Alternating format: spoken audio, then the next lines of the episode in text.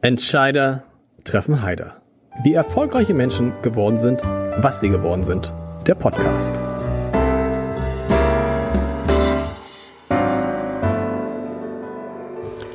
Herzlich willkommen. Mein Name ist Lars Heider und heute habe ich gleich zwei Gäste.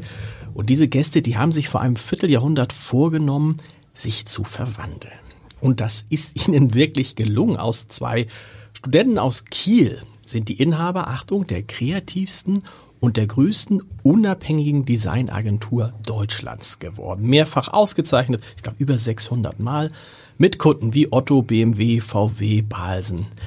Adidas das komplette Programm. Die Verwandlung ist also geglückt. Meine Gäste sind etwas älter geworden, erfolgreicher, reicher wahrscheinlich auch, wobei ich mich frage, ob sie das überhaupt interessiert. Und es stellt sich jetzt die Frage, was kommt nun? Wie geht die Verwandlung weiter? Wie werden sie sich weiter neu erfinden? Und darüber möchte ich heute sprechen mit Heinrich Paravicini. Ich habe es so halbwegs richtig, ein Glück, und Johannes Plass, den Gründern und Inhabern, Inhabern von Mutabor. Schön, dass ihr da seid. Ja, ihr, hallo Lars. Und ich will das mal nutzen. Das ist ganz toll. Ich habe ja ganz selten zwei Gäste hier. Und das erleichtert mir die Arbeit. Heinrich, magst du mal Johannes in wenigen Sätzen vorstellen? Ähm, ja, das mache ich sehr gerne. Ähm, es ist mir ein Privileg, mit meinem äh, besten Freund vor 25 Jahren eine Firma gegründet zu haben. Äh, und das beschreibt eigentlich unser Verhältnis auch irgendwie ganz gut. Also wir sind ja, wir kennen es ja auch noch länger als äh, der Zeitpunkt, wo wir gegründet haben. Äh, ne, ich weiß noch, wo wir gemeinsam auf USA-Reise in einem Bett geschlafen haben und wo wir, äh, sag mal, jede, jedes äh, Witzliche miteinander geteilt haben. Das äh, würde auch heute noch funktionieren. Das würde auch heute noch funktionieren. Irgendwann haben wir dann mal gemerkt bei irgendeinem... Ganz wichtiges Handy ausschalten. Wer hat's ja. nicht gemacht? Ach, ich. Ach, ja, ja. Genau. Irgendwann haben wir dann gesagt, dass mit einem, mit einem Bettpen, das äh, kommt dann nicht mehr so gut. Da haben dann unsere Frauen auch vielleicht was gegen gehabt. Wer weiß. Auf jeden Fall äh, kenne ich den guten Johannes schon sehr, sehr lange und ähm, ja, wir haben so eigentlich so eine symbiotische Beziehung. Äh, ich würde ihn mal, äh, er sagt immer, äh, ich bin seine bessere Hälfte, das kann ich zurückgeben. Ähm, er ist bei, er ist eigentlich so ein, ja, so ein richtiger Machertyp. Also er, wenn er sich was vornimmt, er, er reißt auch Menschen mit eine ganze Organisation wie die unsere zum Beispiel auch Kunden, er hat einfach eine Power, die äh, findest du nicht ein zweites Mal. Und das war auch immer schon so und das, äh, ja, das bewundere ich an ihm und das zieht mich auch mit und das hat es bisher gemacht und denke, das geht auch noch so weiter. Johannes, bevor du jetzt dran kommst, ich habe gelesen in dem Fragebogen, den ich, mir, den ich immer allen zuschicke vor dem Gespräch, da habt ihr bei euren Schwächen zwei Sachen angegeben, die sich eher addieren zu einer großen Schwäche. Denn Heinrich, du hast gesagt, du bist sehr ungeduldig und Johannes, du hast gesagt, du bist sehr gut am Anfang, aber die letzten 30 Prozent, da brauchst, da brauchst du Hilfe. Das heißt, ganz am Ende seid ihr beide raus bei wichtigen Entscheidungen. Bei, ich würde sagen, nicht bei Entscheidungen, sondern beim Doing. Beim, beim also Umsetzen bei der, der, Entscheidung, bei der Umsetzung genau. der Projekte. Also wir, wir sind beide halt auch sicherlich durch unsere Historie äh, Aufreißer sozusagen und äh, durch die Erfahrung natürlich im, ja, immer zu Anfang besonders gut, weil wir da natürlich unsere Erfahrung und den ganzen Wissensschatz am besten einbringen können. Hinten raus geht es ja um Umsetzung, um Prozesse, um Budgets, um Aufgleisen, um Kundenkontakt, um Führung. Äh, und wir machen ja teilweise sehr große Projekte. Und äh, da sind wir sehr froh, dass wir mittlerweile die, das Personal aufgebaut haben oder die Kolleginnen haben, äh, die dann diese letzten 30 Prozent machen. Erzähl du mal Heinrich, wenn du Heinrich vorstellen solltest. Jemand, der ihn noch nie gesehen hat. Ja, also mein äh, langjähriger Partner und Busenfreund Heinrich ist äh, ein unfassbar ungeduldiger, sehr kreativer Mensch äh, mit einer auch sehr inspirierenden Vita. Also Heine ist ja in Paris geboren, legt auch sehr viel Wert drauf. Äh, hat dadurch einfach äh, sprachlich einen unfassbaren Schatz, der uns auch in unserer Arbeit und gerade in der Vergangenheit, als man vielleicht das Internet noch gar nicht so hatte, äh, unfassbar geholfen hat.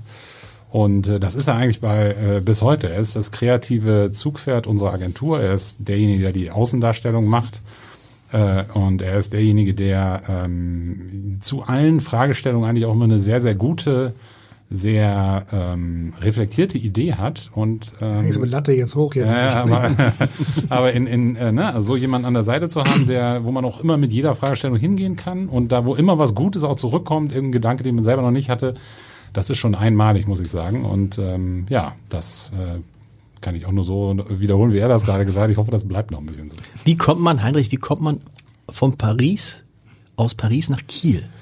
Äh, ja, meine Eltern war, sind ja beide Deutsch, aber sind quasi Experts, heißt das ja heute. Mhm. Also die sind quasi als Deutsche in Paris äh, wegen, der, äh, wegen des Jobs irgendwie gelandet und äh, da wurde ich ja auch nicht gefragt. Dann irgendwann gab es dann halt eine Inlandsstation, äh, nämlich als ich Teenager war, hieß es dann ähm, Professur, mein äh, Vater ist Universitätsprofessor sehr lange gewesen in, in Kiel.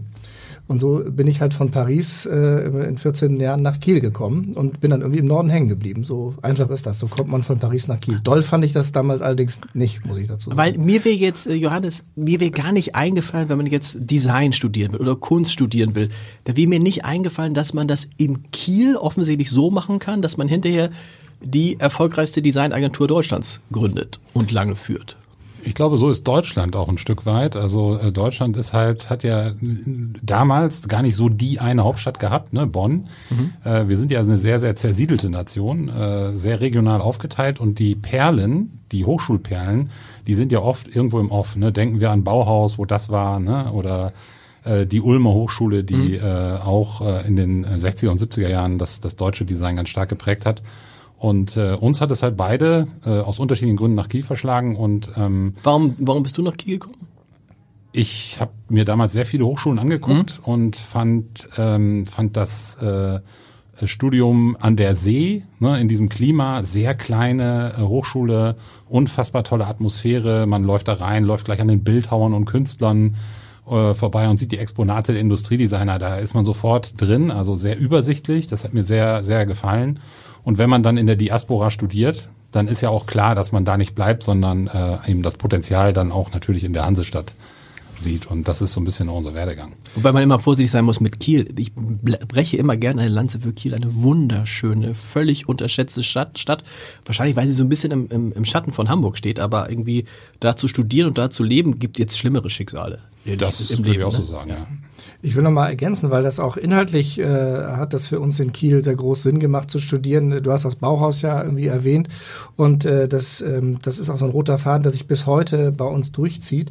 Das Bauhaus ist ja bekannt durch eine sehr große, wir nennen ein schönes Wort, hoffe ich richtig, Interdisziplinarität, das ist ein super kompliziertes Wort. Mhm. Also, dass eben die ganz verschiedenen künstlerischen Disziplinen sehr stark zusammengearbeitet haben unter einem Dach und dass sich da eben auch ganz viele neue Ideen und unfassbares Potenzial entfaltet hat. Und die Kieler äh, Mothesis Hochschule, damals, hoch, damals noch Schule, äh, ist ähnlich aufgebaut. Es ist ursprüngliche Werkkunstschule nach dem gleichen Prinzip wie das Bauhaus organisiert. Und das, was Johannes da beschreibt, hat mich ähm, auch sehr fasziniert. Und es ist auch tatsächlich so, dass das uns zu dem inspiriert hat, wie wir unsere Agentur heute auch gebaut haben, nämlich interdisziplinär, dass sehr viele verschiedene Menschen verschiedener Herkunft, also jetzt nicht nur äh, geografisch, sondern auch äh, fachlich unter einem Dach zusammenarbeiten. Und äh, das wurde uns da quasi in die Wiege gelegt. Das fanden wir immer faszinierend und das hat uns begleitet uns eigentlich bis heute. Ja. Aber ihr habt euch da kennengelernt. Genau. Wir haben uns an der Hochschule, an der Hochschule kennengelernt. Ja. Und wann war klar, boah, wir machen was zusammen? Es ist eigentlich durch externe Projekte entstanden. Also man muss sich vorstellen, als wir studiert haben, das klingt immer so, ich sage immer so, äh, wenn ich, wenn ich neue Mitarbeiter onboarde, äh, Opa erzählt vom Krieg. Ähm, da war der PC, zog damals in die Hochschule ein. Stimmt, ja. das war das war so in den Desktop, mit 95, 96 ja, so die ja, Jahre. Ne? Desktop, genau. Desktop Publishing hieß es damals, mhm. ne? Und das hat natürlich ähm, die Arbeitsweise ähm, revolutioniert an der Hochschule. Und wir waren da halt sehr früh into it, also in, mit diesen neuen Technologien sehr affin und haben dann äh, einmal durch unser Magazin, also wir kommen ja aus einer Zeitschrift, also Mutabo war ja vorher eine Zeitschrift, aber eben auch durch die äh, technischen Möglichkeiten, die wir damals hatten, haben wir sehr früh Aufmerksamkeit erzeugt und Kundenanfragen gehabt, eben auch sehr große Kundenanfragen. Und Schon während halt, des Studiums während BMW? Des, während des Studiums BMW, genau. Aber wie und sind die auf euch gekommen? Durch das Magazin? Durch ja. das Magazin, ja. Da muss man sagen, war so eine Art Design-Kunstmagazin, hieß Mutaboa schon. Genau, also wir, äh, es gab eine Gruppe aus äh, mehreren Studentinnen und Studenten, die haben das gegründet, wo wir auch äh, Teil davon äh, Teil davon äh, waren ähm, und Gründer. Und das Ding wurde sehr schnell international vertrieben und auch erhältlich. Und da gab es dann eben auch ganz klassische Presseartikel darüber. Ne? Mhm. Also in verschiedenen Zeitschriften, Tageszeitungen. Und so kam dann auch eine Firma wie BMW auf uns zu, weil sie einfach gelesen hatten, so zwei so irre Studenten aus Kiel machen da irgendwie so ein wahnsinniges Blatt, die wollen wir mal kennenlernen. Und was solltet ihr dann für BMW machen? Die Frage war ja, wie, wie sind wir zusammengekommen? Genau. Äh, BMW hat dann eben auch eine, eine Zeitschrift von uns machen lassen. Okay. Und äh, dann zeigte sich natürlich innerhalb der Gruppe, wer passt da zusammen, wer zieht das Ding sozusagen, also wer zieht das dann auch durch gemeinsam mit diesem Kunden. Ne? So, und da hat sich dann, äh, ich sag mal, in der Zusammenarbeit da so ein bisschen, ich möchte jetzt nicht sagen, die Streu vom äh, Weizen, äh, aber da hat sich schon so ein bisschen gezeigt, so wer will das jetzt unbedingt und wer zieht das durch und wer, wer fliegt auch nach München und macht das auch vor Ort und so weiter. Und da ist eigentlich unsere schon bestehende Zusammenarbeit wirklich zu so einer ganz engen Beziehung geworden. Und das war der Moment, wo ihr gesagt habt, guck mal, das geht, da machen wir uns selbstständig unter dem Namen Mutabor? So schnell ging es noch nicht. Also wir, äh, die, die BMWs waren, waren wohl ganz angetan von dem, was wir gemacht haben und wollten uns gleich vom Fleck weg einstellen. Das äh, haben wir dann abgelehnt und gesagt, so, ja, wir studieren mal lieber fertig, weil einen Abschluss zu haben wäre schon nicht so schlecht. Wer weiß, Aber ist ja ne? trotzdem ne? irre, ne? Also man mhm. studiert dann was, wo ja auch manche sagen können, oh, was wollt ihr damit und so, und dann kriegt man ein Angebot von BMW während des Studiums. Hm. Wir haben es dann umgedreht. Ne? Wir ja. haben dann gesagt, ja, aber ihr könnt uns doch, äh, machen wir nicht, aber wir könnten uns bei unserer Diplomarbeit doch unterstützen. Mhm. Äh, und das war dann quasi auch der Startschuss für unsere engste Zusammenarbeit. Also wirklich so morgens neun angefangen, durchgezogen. Wir haben mit BMW zusammen dann auch ein richtiges Projekt umgesetzt und nicht einfach nur theoretisch gearbeitet, also beides quasi parallel. Und äh, so kam es dann auch, dass wir am Ende äh, unsere Arbeit nicht nur in der Hochschule, sondern im, im Vortragssaal vom BMW-Museum dann präsentiert haben, was ja auch nicht so alltäglich war.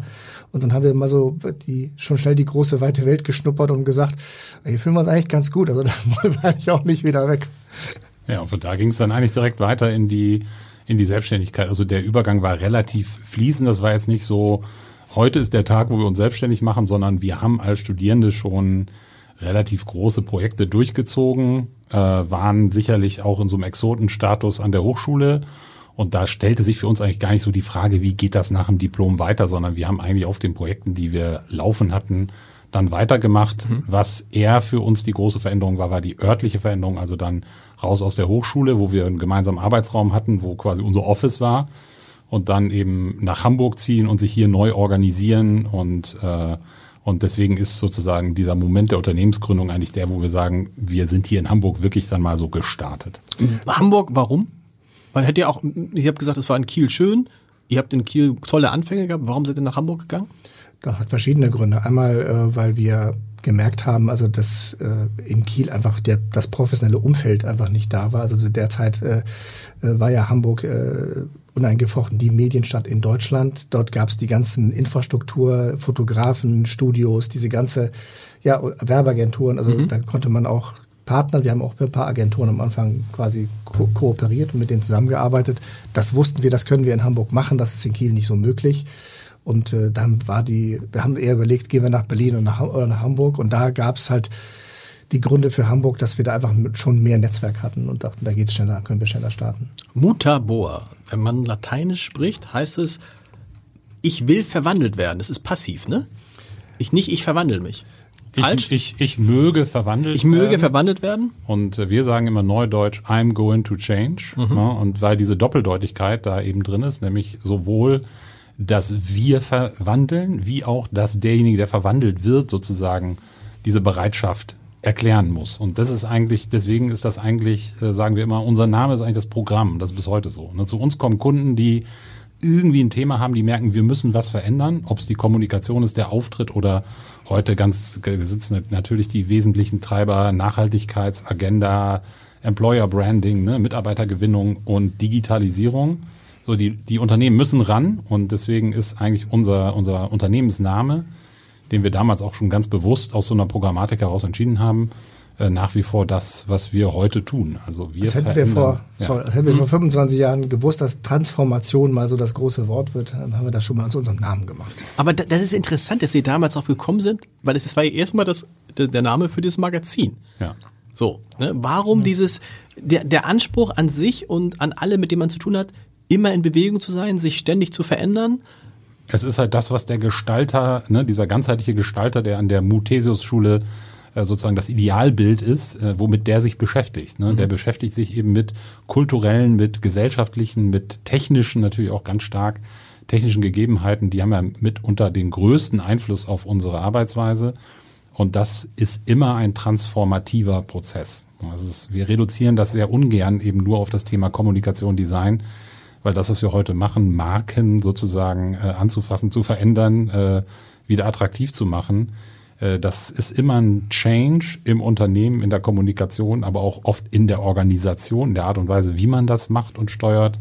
Das ist halt ein sehr äh, komplexes Thema, aber Wandel beschreibt es eigentlich sehr, sehr gut. Wobei, wenn ich mir dann angucke, ich habe es mir angeguckt bei Balsen, da habt ihr ja auch was verändert und man sieht das auch, das Logo von Balsen, das ist ja das, was man als Verbraucher zunimmt, sieht anders aus. Aber andererseits sieht es immer noch aus wie das Balsen-Logo. Also das heißt, sich verändern heißt nicht sich radikal verändern. Oder ist das euer Anspruch, wenn jemand zu euch kommt und sagt, ich würde gerne mal so ein bisschen anders und so ein bisschen frischer, ein bisschen moderner, sagt ihr dann, Entschuldigung, dann sind wir die falschen Ansprechpartner? Nein, das, äh, das ist jetzt sehr schwarz-weiß, aber äh, die Antwort ist, es kommt immer drauf an, ne? wie schön. ähm, es gibt halt für jede Arbeit der Veränderung oder Bedarf der Veränderung gibt es eine strategische Grundlage. Also was wollen wir erreichen? Wo geht die Reise hin? Bei uns heißt das immer Next Level, also aus welch, auf welche nächste Stufe möchtest du denn kommen mit deiner Marke?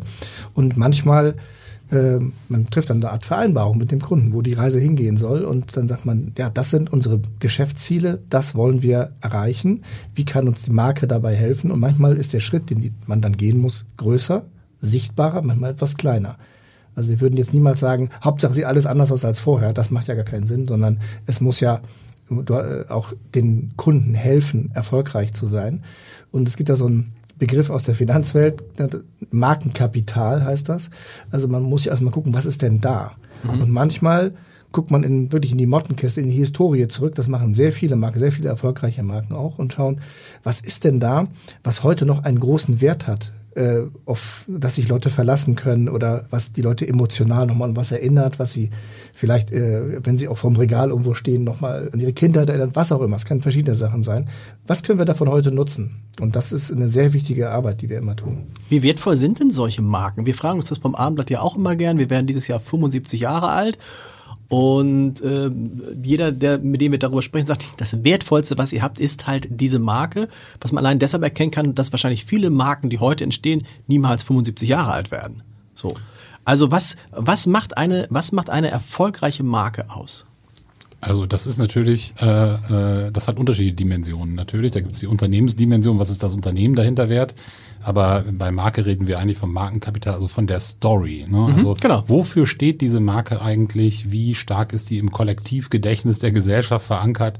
Hat die eine internationale Strahlkraft oder hat die nur eine lokale Strahlkraft? Muss man sie erklären zum Beispiel? Ne? Also im schwierig fand ich immer, wenn man wenn man irgendwie früher Prominente im Fernsehen hatte und dann hieß es bekannt aus Funk und Fernsehen, dann wusstest du, der ist eben halt nicht bekannt aus Funk und Fernsehen, weil man muss das erwähnen. Das, äh, das ist so, klar. Bekanntheit ist, eine, ist natürlich äh, äh, Top-Level. Also die Fachleute streiten sich natürlich darüber. Es gibt unterschiedliche Marken-Rankings, wo unterschiedliche Positionen äh, betrachtet werden. Wir leben in einer Welt, in der digitale Messung halt eine immer größere Rolle spielt. Also das heißt, ne, die, die sozusagen digitale Performance einer Marke, ähm, das ist eigentlich das, was heute das Marketing zählt. Es geht weniger um Word of Mouth oder ähm, andere KPIs, wie wir in unserer Branche sagen. Also da könnten wir jetzt eine Stunde drüber reden, wie man eigentlich den Wert einer Marke äh, misst. Ähm, das ist ein komplexes Thema. Das Hamburger Abendblatt, äh, und das ist ja vielleicht auch hier interessant in dem Podcast, mhm. hat natürlich das Potenzial eben auch für andere Formate außerhalb der, der Zeitung oder des Digitalauftritts äh, zu stehen. Und einen Podcast vom Hamburger Abendblatt, da hätte man ja bestimmt auch einen bestimmten Scope, den man da erwarten würde. Ist ja so ein Abformat einer Marke. Von daher sehr, sehr interessante Entwicklung auch für das Abendblatt, glaube ich. Ähm, in, ihr seid, in, ihr seid ganz vielen Marken begegnet in diesen 25 Jahren. Ähm, was war so für euch so die Marke, wo ihr gesagt habt, boah, die haben wir völlig unterschätzt oder eine Marke, die haben wir völlig überschätzt? Kann man das jetzt sagen im Nachhinein, nach 25 Jahren?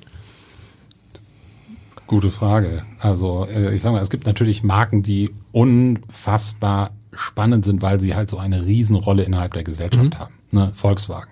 Da, geht, da hat jeder eine Meinung zu. Oder die Bundesliga. Ne? Also Marken, für die wir heute arbeiten und die natürlich ähm, jetzt außerhalb einer fachlichen Betrachtung, wo einfach dieses, diese Öffentlichkeit einfach eine riesengroße Rolle spielt, wo die politischen Einflüsse eine Riesenrolle spielen. Ne? Wie wird da gerade drüber, drüber diskutiert? Wie, wie wird der Chef positioniert? Äh, was hat der da gerade wieder gesagt? Das passt ja gar nicht zu unserer Marke. Mhm äh, oder zu unserem Narrativ der Vergangenheit. Ne? Was ist überhaupt möglich in der Prozesslandschaft von so einer riesen Brand? Also das ist schon sehr, sehr spannend für solche äh, für solche Marken zu arbeiten. Wir finden es eigentlich immer spannend, an den Tisch zu kommen, wenn ein Unternehmen wirklich ein Problem hat. Ne? Deshalb, also, hab, ich, deshalb damit wollte ich eigentlich, ich wollte damit einfach zum HSV kommen, überleiten. Ja. Aber das hast du jetzt auch schön gemacht, ja. weil ihr habt auch euch um den HSV gekümmert. Eine Marke, die man aus, aus unserer, immer, okay, immer, immer, okay, immer wieder, die man ja eigentlich die Marke, die man nicht überschätzen kann, wenn man sich vorstellt, dass auch in der zweiten Liga da 57.000 Leute hinkommen, wenn man das Gefühl hat, vielleicht klappt's doch mit dem Aufstieg. Äh, Heinrich, erzählt, ihr habt euch immer wieder mit dem HSV beschäftigt, dann könnt ihr vielleicht auch jetzt mal erklären, was ist das Problem des HSV? Weil die Marke ist stark, die Bekanntheit ist stark, die Fans dahinter das Publikum ist riesig, das Interesse am HSV ist groß, die Tradition ist groß, die Erfolge sind groß und trotzdem quält sich dieser Verein jetzt, ich mag es gar nicht sagen, wie lange, aber schon länger als ein Jahr in der zweiten Liga. Ähm, ja, jetzt muss ich ein bisschen ausholen. Also da könnte ich jetzt zwei Stunden allein über das Thema irgendwie sprechen. Wir sprechen mal wenigstens äh, zehn Minuten drüber, ja, weil genau, es interessant. Äh, also wir sind 2010, im Winter 2010 zum HSV gekommen, ähm, äh, über damals die Katja Kraus mhm. und den Stefan Wagner, die uns da reingeholt haben. Und äh, in der Folge haben wir dann auch einen sehr grundlegenden Workshop mit diesen ganzen Stakeholdern, heißt es schön, gemacht. Äh, auch mit solchen Kollegen wie Jojo Liebner und so. Also wir hatten da schon auch die Ultras mit am Tisch und haben wirklich gesagt, wir, wir müssen hier keinen Ausklappen, wir müssen hier alle mal an den Tisch packen, damit wir, äh, das ist auch eine Sache, die wir immer wieder machen, also alle wichtigen Parteien müssen am Tisch, wenn man mhm. wirklich über eine Marke sprechen möchte.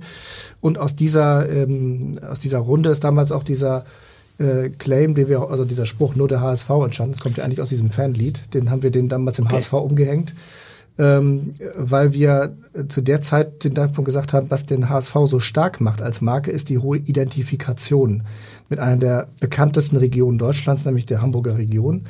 Äh, die auch äh, als Tor zur Welt ja auch internationale Strahlkraft hat, was der Verein in der Historie auch immer wieder bewiesen hat. Und wir haben gesagt, so diese, das ist ein unfassbares Pfund. Hamburg ist das stärkste Pfund in der Marke HSV. Mhm.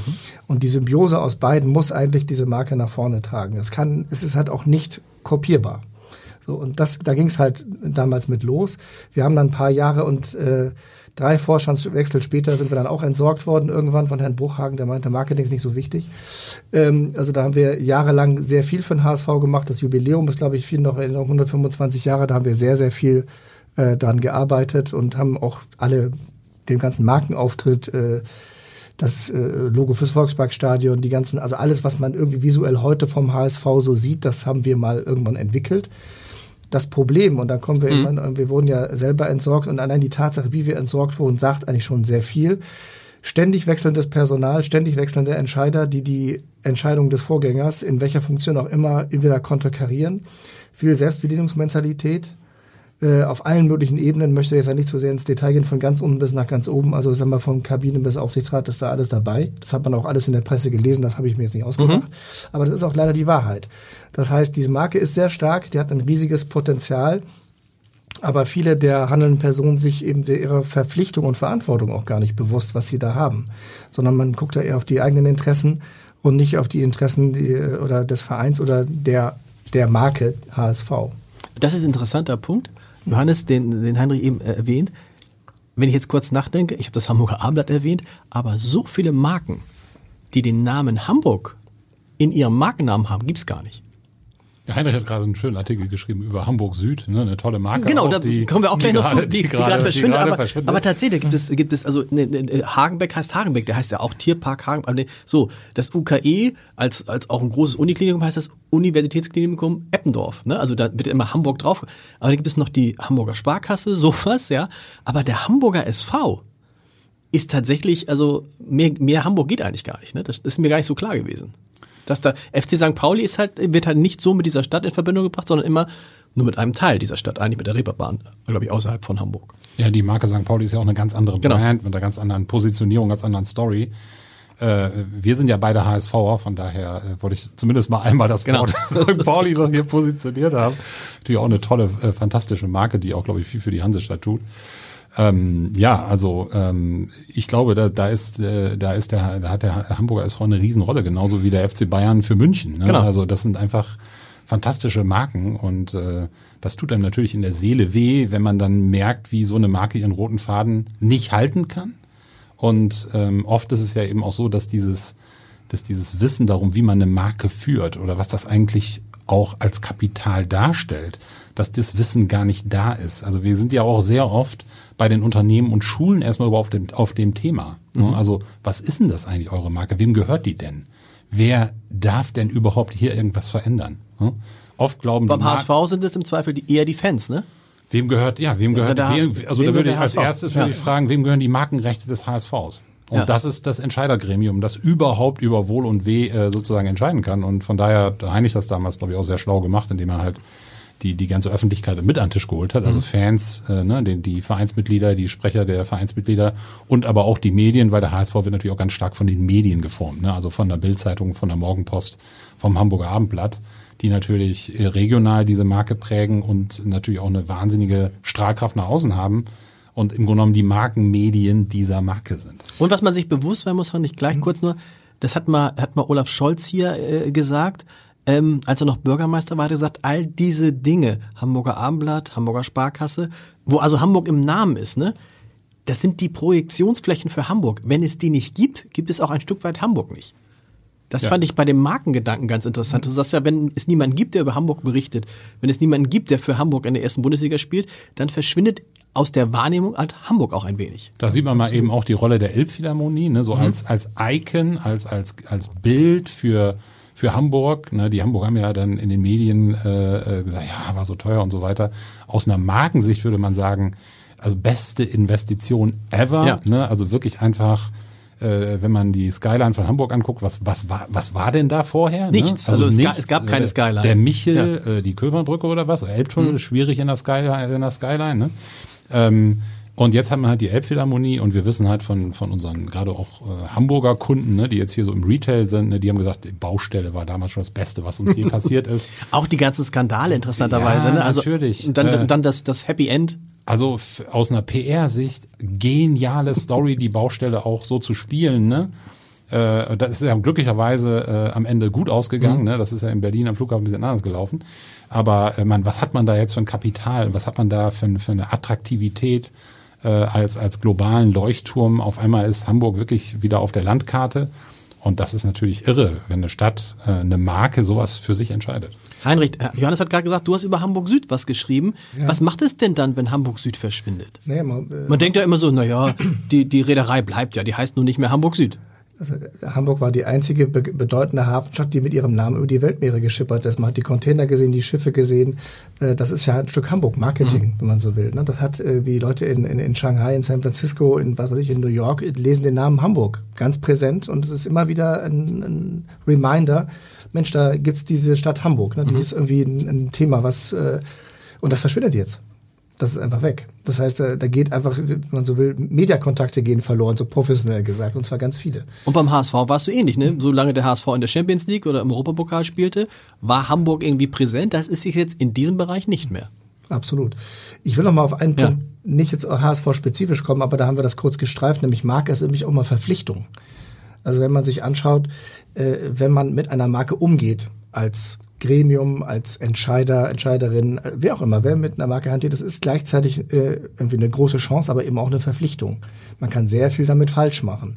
Na, Und da ist immer dieser schöne Vergleich, wir hatten das mit Bayern München und der HSV. Also wenn man als Spieler beim, bei Bayern München anfängt, kriegt man auch erstmal eine Gardinenpredigt, was es heißt, dieses Trikot zu tragen und was allen von oben nach unten ist bewusst, was hier los ist und was diese Marke auch an, ist auch eine Bürde, ist nicht einfach für viele Leute und charakterlich muss man damit auch umgehen können, was es aber auch bedeutet. Und das ist halt ein Unterschied, wenn man das nicht so macht, das ist dann irgendwie im Volkspark nicht ganz so oft so gelaufen, dann funktioniert die Marke auch nicht mehr. Das heißt, wenn so eine Marke verschwindet oder schwächer wird, ist es immer auch Mitschuld dessen, der sie gerade gepflegt hat. Absolut. Nehmen wir mal das Beispiel Gruner und Ja gerade. Äh, die ja auch, was heißt gerade, ist auch schon wieder ein bisschen her, aber ähm, die einfach, das war der größte Zeitungskonzern, oder einer der wichtigsten Zeitschriften, nicht Zeitung, Zeitschriftenkonzern Europas und davon ist nichts mehr übrig. Ja, Weil sich keiner um die Marken mehr gekümmert hat? Naja, es ist ja erstmal eine B2B-Brand, also Gruner, Gruner aus einer fachlichen Sicht sind die ja eigentlich nicht sozusagen vor Endkonsument aufgetreten. Stimmt. Hier in Hamburg, klar, mit, mit der Architektur und so weiter, großer Arbeitgeber, aber ja eigentlich über ihre Medien, ne? also äh, in der Markenarchitektur, wie wir sagen, ist das halt sozusagen eigentlich kein direkter Link B2C, sondern ja nur indirekt. Das wird wahrscheinlich auch eine große Rolle gespielt. Aber nehmen wir den Stern. Der Stern war lange Zeit neben, neben der Zeit, neben dem Spiegel, das eines der großen Medien in Deutschland. Und der Spiegel hat, hat sich irgendwie nach einem kurzen Tief wieder erholt. Die Zeit, die kurz vor dem Ausstand, wirtschaftlichem Aus, ist so stark wie nie zuvor. Und der Stern? Was ist da schiefgelaufen bei, also, der, bei der Markenpflege? Das, äh, das, da ist immer die Wechselwirkung zwischen Marke und Produkt. Mhm. Also es ist genau wie bei so einem Automobilkonzern. Sie können die strahlendste Marke sein, wenn sie keine Produkte mehr anbieten, die die Leute kaufen wollen, dann ist die Marke irgendwann weg. Mhm. Und ich glaube, da ist eine Parallele, die man halt auch bei den äh, Medienhäusern, die, sie da die du genannt hast, gerade auch, auch ziehen kann. Also wenn man das Produkt nicht fit macht für die Zukunft, äh, ist irgendwann die Marke, die dieses Produkt trägt, auch nicht mehr so viel wert. Und irgendwann sagt ein Entscheider, ah, die brauchen wir eigentlich gar nicht mehr. Mhm. Sprechen wir über die Marke Mutabor. 25 Jahre.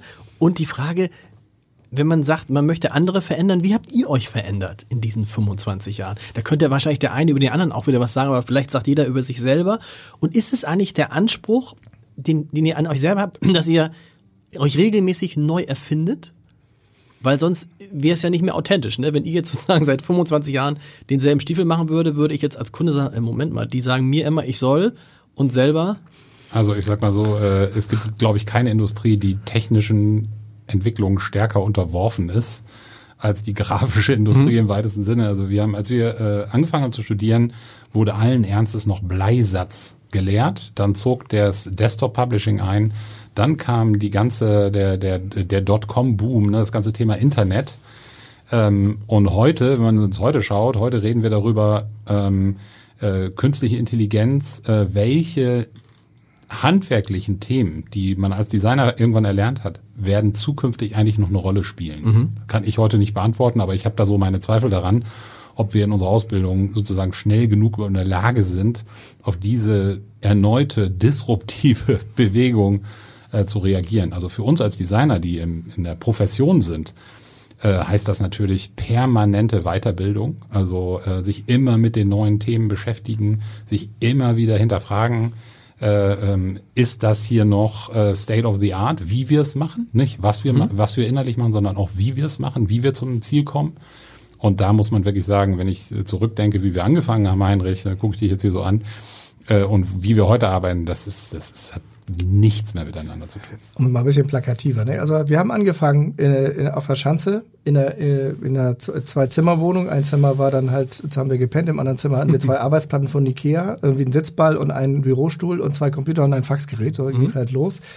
Ähm, und es ist natürlich logisch, dass wenn man uns heute anguckt, haben wir nicht äh, das ähm, 170 Mal, so viele Leute sind wir jetzt, sondern wir, wir haben sehr unterschiedliche Leute bei uns arbeiten, die ganz andere Skills haben. Also wir haben Leute, die sich mit Augmented Reality beschäftigen, sich mit virtueller Realität beschäftigen, mit künstlicher Intelligenz, mit Metaverse, mit NFTs, mit äh, äh, dreidimensionaler Gestaltung äh, im Raum, mit Innenarchitektur, Architektur, Motion Design, äh, Film, ihr könnt jetzt ewig weiterreden. Also und wir sind einfach immer gewachsen und uns verändert mit den Menschen, die zu uns kamen. Weil wir beide haben ja auch etwas nicht gemacht, was viele Kollegen in der Agenturwelt gemacht haben, erstmal unseren Namen da oben hingeschrieben, sondern wir haben von Anfang an gesagt, wir wollen eigentlich eine Marke sein für das beste Design, was es aus Deutschland geben wird. Ähm, und unter dieser Marke können sich tolle Leute versammeln, die das auch möchten und die möchten auch sich verändern und möchten Veränderungen bewirken. Die sind bei uns gut aufgehoben und können sich auch entwickeln. Das ist eigentlich unser Versprechen, Eva. Und wir haben uns mit den Menschen verändert. Ja. Neue Aufgaben, neue Personen, ah, da können wir was anderes anbieten, ah, da können wir das mal ausprobieren. Und so haben wir uns immer verwandelt, weil und, wir es auch so spannend fanden. Und im Teamplay verändert sich auch immer die eigene Rolle. Mhm. Das wollte ich fragen, weil eure ja. Rolle ist ja wahrscheinlich heute eine komplett andere als vor, klar, weil da war gar keiner klar. da, der euch gucken konnte, aber ich erlebe jetzt viele äh, in diesem Podcast, die dann so, wenn sie dann mal kurz drüber nachdenken, sagen, hm, was gibt es eigentlich noch, wo ich derjenige bin, der das, was ich mache, am besten kann? Und stellen dann fest, es gibt immer in der Firma, in den meisten Fällen jemanden, der es noch besser kann. Und das ist auch wahrscheinlich eine ganz normale Entwicklung, auch ehrlich gesagt des Alters, dass man feststellt, da gibt es Menschen, die können bestimmte Sachen viel besser. Wie hat sich eure Rolle verändert von denen, wie, ne, so früher, die, die Gründer, kommen wir auch gleich noch zu, die Gründer von so Agenturen, das waren ja sozusagen, äh, also mindestens Ikonen, ja. Also das, man hat das Gefühl, ohne die geht gar nichts. Hat sich das verändert? Wir haben das ja selber so nie für Genau. uns gesehen, sondern wir haben halt immer gesagt, wir, wir versuchen unsere Marke zu shapen. Also nicht der Paravicini und der Plus, sondern äh, Mutabor. Und wenn man heute unsere Mitarbeitenden befragt, äh, und, und warum seid ihr eigentlich hier? Dann machen wir natürlich regelmäßig und, und horchen mal rein, wie so der Vibe ist. Ähm, und da kommt eben zurück, es ist die Gemeinschaft der sozusagen Köpfe, die hier arbeiten, die unf das unfassbar hohe Niveau ne? Äh, äh, und die attraktiven Kunden. Früher vor der Pandemie war es auch tatsächlich unser Büro an eins, also der attraktive Arbeitsplatz. Der spielt natürlich heute überhaupt keine Rolle mehr. Also heute Morgen in der im Morning Briefing machen wir jeden Montagmorgen äh, kommen alle zusammen, saßen live, vielleicht fünf Prozent der Leute. Ne, also das Also ist auch schon Montage, da ist mehr los. ja, ja, ge- ja, Ferien. aber das Manchmal ist, sind es auch zehn. Ja. Nee. ja, aber es ist schon, es ist, äh, es ist, es verändert sich halt auch da, ne? Da muss man auch gucken, wie bleibe ich als wir als Arbeitgebermarke im Homeoffice, wie bleibe ich da attraktiv? Und Das sind die Themen, die wir, äh, die wir, die wir diskutieren. Und das ist natürlich eine irre Veränderung von, wir denken darüber nach, wie ein Arbeitsplatz im, in unserer Bürofläche attraktiv sein kann, zu was machen wir am Arbeitsplatz des Mitarbeitenden? Was braucht der eigentlich? Ja, und dann kommen solche Themen, das ist jetzt äh, die jüngste Entwicklung, ähm, äh, 30 Tage Workation als Standard in den Arbeitsverträgen, damit Mitarbeitende eben auch äh, entspannt im europäischen Ausland äh, für uns arbeiten können. Workation heißt, man kann einfach 30 Tage neben dem Urlaub auch einfach ganz woanders sein. Richtig. Ja. Ja, ich gut. Ja, Aber ja, ist irgendwie Komm rüber. und wenn, und wenn, aber, und wenn, wenn einer, wenn einer noch, ich weiß gar nicht, ich, ich, ich- finde ich gut eigentlich, denke ich, sage ich gerade so, aber wenn jetzt mir einer sagen würde, und das würde bei uns gehen, der ist gar nicht mehr hier, ja, dann eben auch. Das wäre, oder? Wäre es so schlimm, wenn der gar nicht mehr hier wäre? Also wir haben unterschiedliche Arbeitssituationen bei uns. Es gibt äh, Kolleginnen und Kollegen, die sind jeden Tag da. Es gibt Leute, die sind zwei, drei Tage die Woche da. Und es gibt auch welche, vielleicht sagen wir, 25 Prozent, die sind nie da. Die sind immer im Homeoffice. Okay. Also es gibt so eine Mixtur. Darum muss man halt gucken. Das ist für uns sehr, sehr wichtig, dass man die Haltung, für die wir stehen, einfach auch versucht zu transportieren über gemeinsame Erlebnisse, Offsites, Events, äh, auch digitale oder auch immer Veranstaltungen, die wir machen, weil das ist am Ende das, was uns auszeichnet. Also unser, wir nennen das immer so neudeutsch Mindset, also unsere, wie man sagt, unsere Haltung, die wir da haben, was wir den Leuten mitgeben wollen. Und das ist ja auch gar nicht so weit von unserer Marke weg. Also dieses Thema sich verändern, dieser, dieser Team Spirit und äh, eben auch ein dritter äh, Punkt, der uns sehr, sehr wichtig ist, ähm, ist Unabhängigkeit. Ähm, ne, ich, äh, hat es ja ganz vorhin gesagt, wir sind die, die größte unabhängige äh, Designagentur. Wie viele Angebote gab es, äh, euch das abzukaufen? Gab ein paar auf jeden Fall. Aber das ist für uns kein Thema, weil ähm, wir glauben, dass das gerade in Zukunft, äh, du hast ja gefragt, wo geht die Reise hin, ein großer Unterschied irgendwie sein wird. Ne? Wir leben, erleben ja gerade in der äh, gerade in der Werbe- und Kommunikationslandschaft eine unfassbare Konsolidierung. Also na, da kommen die amerikanischen Konzerne und äh, mit den großen Einkaufstüten hier nach Europa. Ja, mittlerweile ja auch ganz stark Investoren getrieben, unser Ja. Markt. Ne? Also wir sehen einfach totale Umarmungsbewegungen, neue, äh, weil der Kommunikationsmarkt auch als Investitionsmarkt vielleicht noch nicht so auf dem Schirm war, aber die, die Renditen sind immer noch so attraktiv, dass man da eben auch Investorengelder äh, findet. Äh, Und, und das sind gerade große äh, Transformationen unserer Branche. Und wir haben uns gesagt, ja, da der unabhängige Player zu sein, das ist eigentlich eine sehr, sehr attraktive Positionierung. Und äh, wir merken, dass das auch bei Kunden eine große Rolle spielt. Diese Meinung des Unabhängigen, der eben nicht zusätzliche Leistungen reinverkaufen will sozusagen oder der da in Abhängigkeiten ist in seinem Netzwerk, sondern der wirklich unabhängig frei beraten kann und äh, auch Partnerlandschaften neutral aufsetzen kann, das ist halt ein Asset für sich. Und bei den Mitarbeiterinnen ist das eine, auch ein Riesenasset. Mhm. Da kam ich ja her. Also Unabhängigkeit ist, ein, ist ja auch ein Wert an sich, gerade in dieser Zeit. Mal gucken, was politisch um uns herum passiert. Ist halt also, auch, Unabhängigkeit ist halt, sie hat viel mit Freiheit zu tun. Absolut. Und das äh, nehmen wir für uns in Anspruch. Also nicht nur als äh, Versprechen an die Kunden, dass sie da so beraten werden, sondern auch an die unsere Kolleginnen und Kollegen. Also du kannst dich hier frei entfalten. Wir sind unabhängig. Wir haben hier keine versteckte Agenda oder sowas, sondern wir sind hier geradeaus. Hamburger Handschlag. Wir sagen, was wir tun. Wir tun, was wir sagen. Und äh, das ist auch etwas, auf das wir auch ein bisschen stolz sind. Ja. Aber jetzt würde ich mich interessieren für euch beide.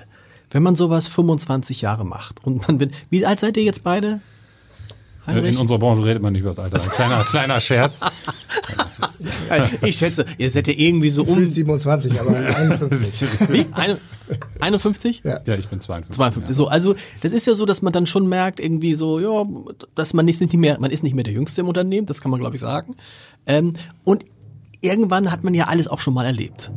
Und dieser Wunsch, sich selber zu verändern, also sich persönlich zu verändern, eine neue Herausforderung anzunehmen, liegt die immer noch, liegt die immer noch im eigenen Unternehmen? Gibt es andere Themen? Liegt die immer noch in Hamburg? Ich habe gelesen, äh, bei dir so ein bisschen diese, dieser Wunsch, irgendwie mehr in Paris zu machen und du bist auch wieder mehr in Paris und machst da was. Also wie erfindet ihr euch immer selber neu, damit ihr euch selber nicht langweilig werdet? Also ich finde ja, unser Beruf ist äh, wirklich der spannendste Beruf überhaupt. Man äh, kommt regelmäßig, kann man in, in andere Branchen reinschauen. Ne? Äh, das, das ist ja nie langweilig. Das mhm. ist jeder Auftrag in einer Branche, die ich vorher noch nicht gesehen habe, ist ja quasi eine neue Tätigkeit. Und ich sage immer, äh, nie war ich so gut wie heute, weil natürlich diese 25 Jahre plus X Erfahrung ja auch dazu führen, dass man ganz anders auftritt, dass man in Projekten, wenn die in die falsche Richtung gehen, sofort äh, Alarm schlagen kann, mhm. dass man natürlich auch mittlerweile auf einer anderen Ebene agiert. Ne? Also nicht mehr, oh, ich will dieses Projekt unbedingt machen und äh, ich bin hier so äh, im Klein-Klein unterwegs, sondern wirklich diese gesellschaftliche Rolle äh, sozusagen sieht und da auf der Ebene eben auch berat, äh, berät. Und das ist, äh, also ich, ich sehe noch nicht das Ende. Heinrich, bei dir? Also das Spannende, ich nochmal hinzufügen bei, bei Johannes, äh, wir sind ja auch in, nicht nur in Deutschland oder Hamburg, sondern wir sind ja auch international mhm. unterwegs. Das heißt, wir, äh, man kriegt ja auch ganz spannende Aufgaben auch aus Asien. Ne? Wir haben Asiatisch, mehrere asiatische Kunden betreut, also und betreuen, ne? also aus, ob sie aus Japan, aus Korea oder wie China kommen, Projekte auf der ganzen Welt äh, für für Kunden auch aus Deutschland, die in den USA oder sonst wo passieren. Das heißt, es wird ja auch nie langweilig. Das ist ja jetzt nicht so ein 9-to-5-Job, den man irgendwann kennt und, ach ja, dann weiß ich, wie es läuft. Kommt immer wieder neue Herausforderungen. Der Markt bewegt sich weiter. Die Themen kommen neu auf den Tisch, wie jetzt künstliche Intelligenz und so. Also langweilig wird das ja eigentlich nie. Aber muss man sich nicht trotzdem zwischendurch, auch um sich selber zu fordern, immer zwischendurch was bei sich ändern? Also, und so, also persönlich, privat was ändern, ja um was was Neues machen, um damit man selber, also, weil am Ende absolut. kommt man, am Ende, man kann das Erfahrung nennen, ja, wir jetzt so mit über 50, aber man muss halt immer vorsichtig sein, dass es nicht zur Routine wird. Ja, also zum, also ich kann jetzt von mir reden. Ja. Ich habe halt einfach äh, festgestellt, äh, ein gutes Beispiel, es gibt immer Leute, die können irgendwas besser. Also was kann ich eigentlich besonders gut und äh, wo kann ich noch einen wirklichen Mehrwert oder Beitrag leisten? Der nicht so schnell zu ersetzen ist. Ne? Und dann habe ich auch gesagt, da fokussiere ich mich mal drauf. Mhm. Äh, und das ist bei mir das Thema, ich bin super schnell und ich bin sehr kreativ, scheinbar attestiert mir das viele und kann sagen, das kann ich doch reinbringen, weil ich kann sehr schnell Dinge beurteilen und kann Teams oder Projekte sehr schnell in eine Richtung irgendwie schieben, ähm, weil ich auch viele Erfahrungen da habe und das macht eine Menge Spaß und das versuche ich jetzt auch außerhalb von der, äh, von der Agentur irgendwie zu machen. Also jetzt hier an der HAW zum Beispiel, mhm. dass ich immer wieder da Kurse mache. Ich habe mich auch sehr, sehr lange im äh, Art Directors Club in Deutschland irgendwie engagiert, also acht Jahre im Präsidium Präsident gewesen und sowas. Also es auch teilweise mit der Politik Themen gab. Das finde ich sehr spannend. Also wie kann ich eigentlich Kreativität nutzen an anderer Stelle? Und Paris? Paris wird immer in meinem Herzen sein. Also ob ich da jetzt wirklich arbeiten muss am Ende des Tages, manchmal fahre ich da doch lieber äh, wie auch hin und habe eine gute Zeit. Also die warten auch nicht auf, die warten auch nicht auf Deutsche, die da dringend jetzt äh, mit 50 nochmal anfangen müssen. Äh, wir haben auch, wir haben ja auch äh, immer wieder in Kunden, äh, Kunden in Frankreich gehabt, also L'Oreal und sowas. Also es gab ja auch immer die Möglichkeit, daher, dahin zu fahren. Aber das ist nicht das Entscheidende. Das Entscheidende, was es mit dir selber macht und wie du als, als Mensch irgendwie weiterkommst, das ist äh, da habe ich jetzt gelernt, das ist jetzt nicht unbedingt der Ort selber, der alles mit dir macht, sondern das eigene Bewusstsein. Wie wichtig ist dieses, du hast es vorhin gesagt, einer von euch beiden hat es gesagt, ne? Springer und Jakobi, Jung von Matt, es waren irgendwie immer zwei.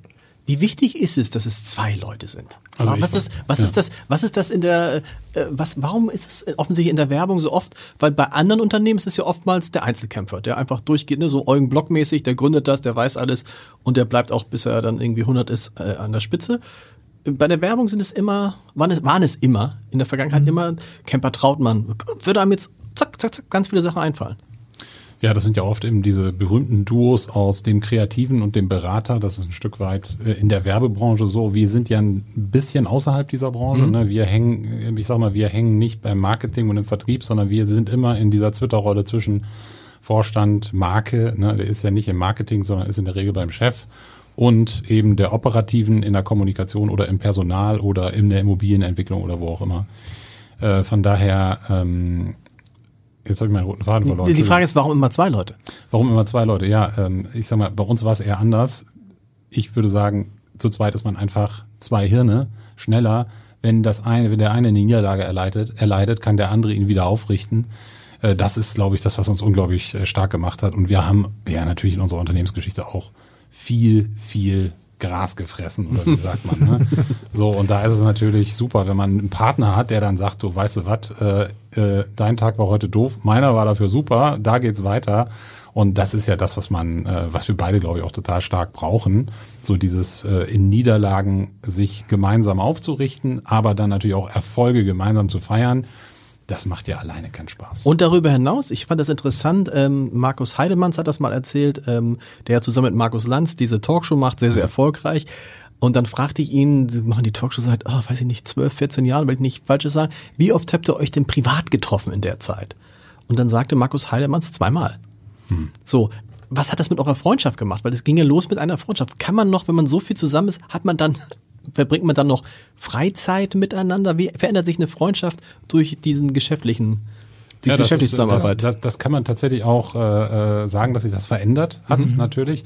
Wir sind natürlich in schwierigen Phasen sind wir auch privat immer enger zusammengerückt.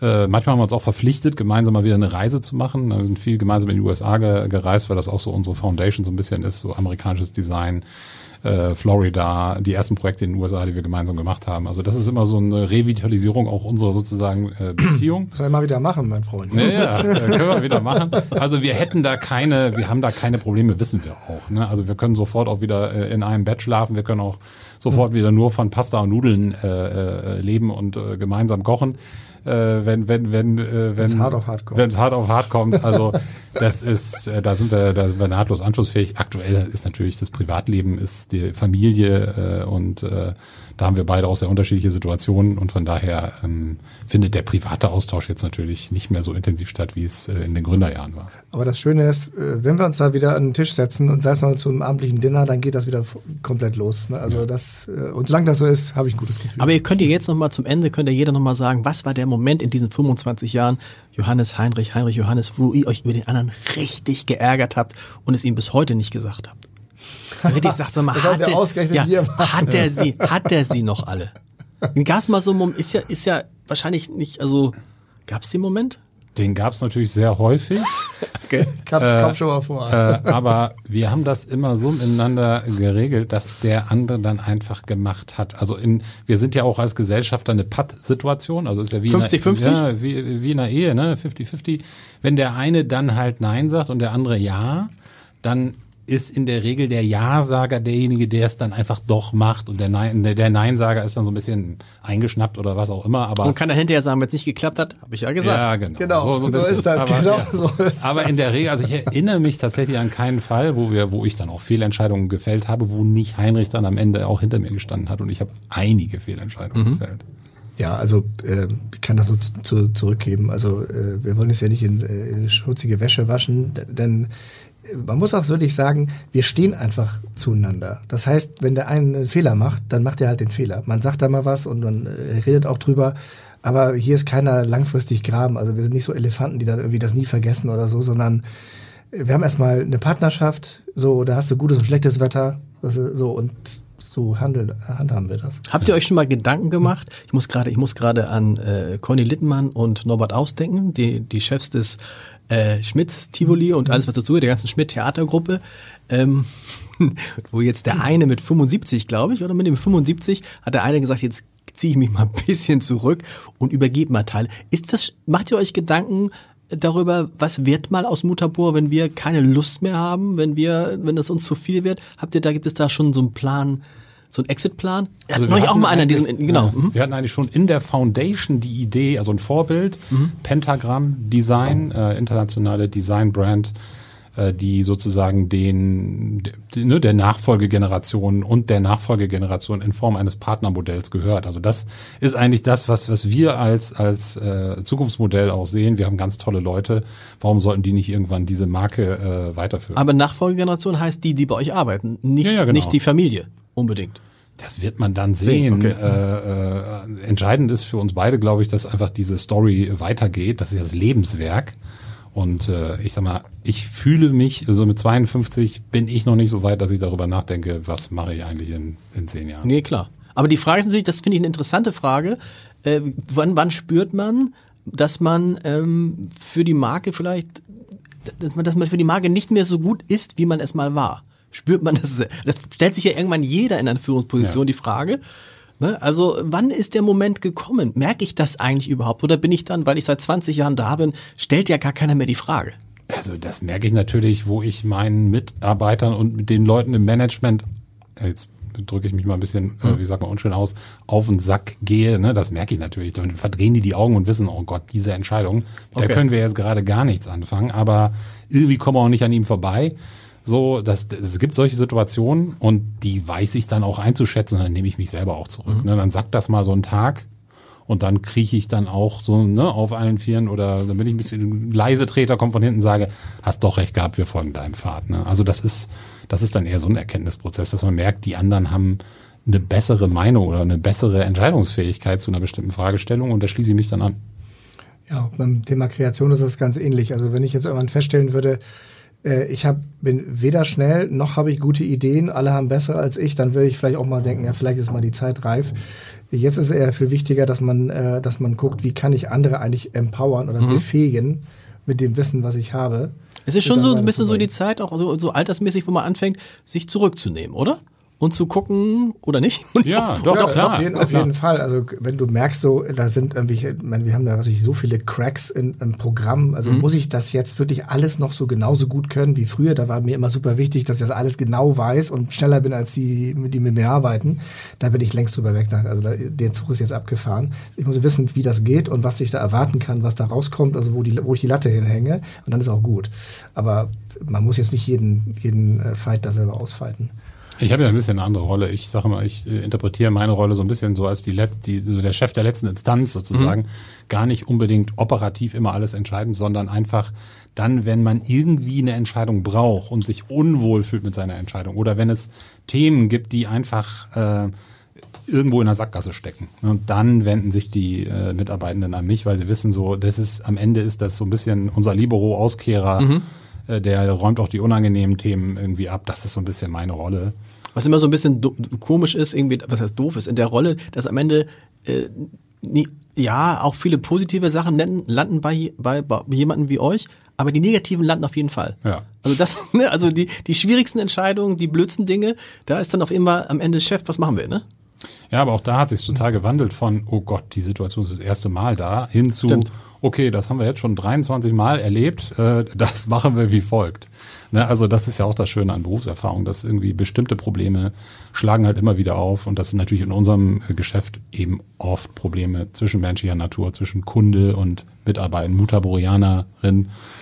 Äh, das sind ja die Themen, die wir dann, die wir dann haben und dann irgendwann hat man da so einen tollen Erfahrungsschatz und kann das auflösen. Letzte Frage, wie feiert ihr denn den 25. Das ist ja auch tatsächlich mal ein echtes Jubiläum. Viele feiern ja irgendwie 15 und sagen, was für ein Jubiläum ist ja gar keins. Aber 25, das nächste ist dann 50. Meine Herren, ja. ja wir, wir feiern, äh, ich weiß nicht, ob diese, die Daten durch hier ist öffentlich. Nein, sag, sag, sag die Daten nicht, sag nur, was ihr macht. Sag nur, über die nein, sag, nee, sag nur, was ihr macht. Also wir haben natürlich eine fantastische Partykultur. Unsere Ja. Weihnachtsfeiern sind legendär. Da, Yes. da äh, kommen, also wir laden natürlich die ganzen ehemaligen ein. Wir machen eine große Party. Wir schmeißen hier äh, im Gaga auf dem Kiez äh, sozusagen eine Party und wir werden äh, den Tag äh, werden wir viele Wegbegleiter bei uns in unseren Konferenzraum. Wir haben ein ganz tolles Auditorium, ähm, sozusagen eine kleine Konferenz machen und einfach so ein bisschen in die Vergangenheit und vor allen Dingen auch in die Zukunft gucken, wo geht's hin ähm, und einfach mit Weggefährten äh, äh, so ein bisschen unsere Branche feiern, aber auch so unseren Weg feiern und auch die Zukunft äh, betrachten. Vielen Dank.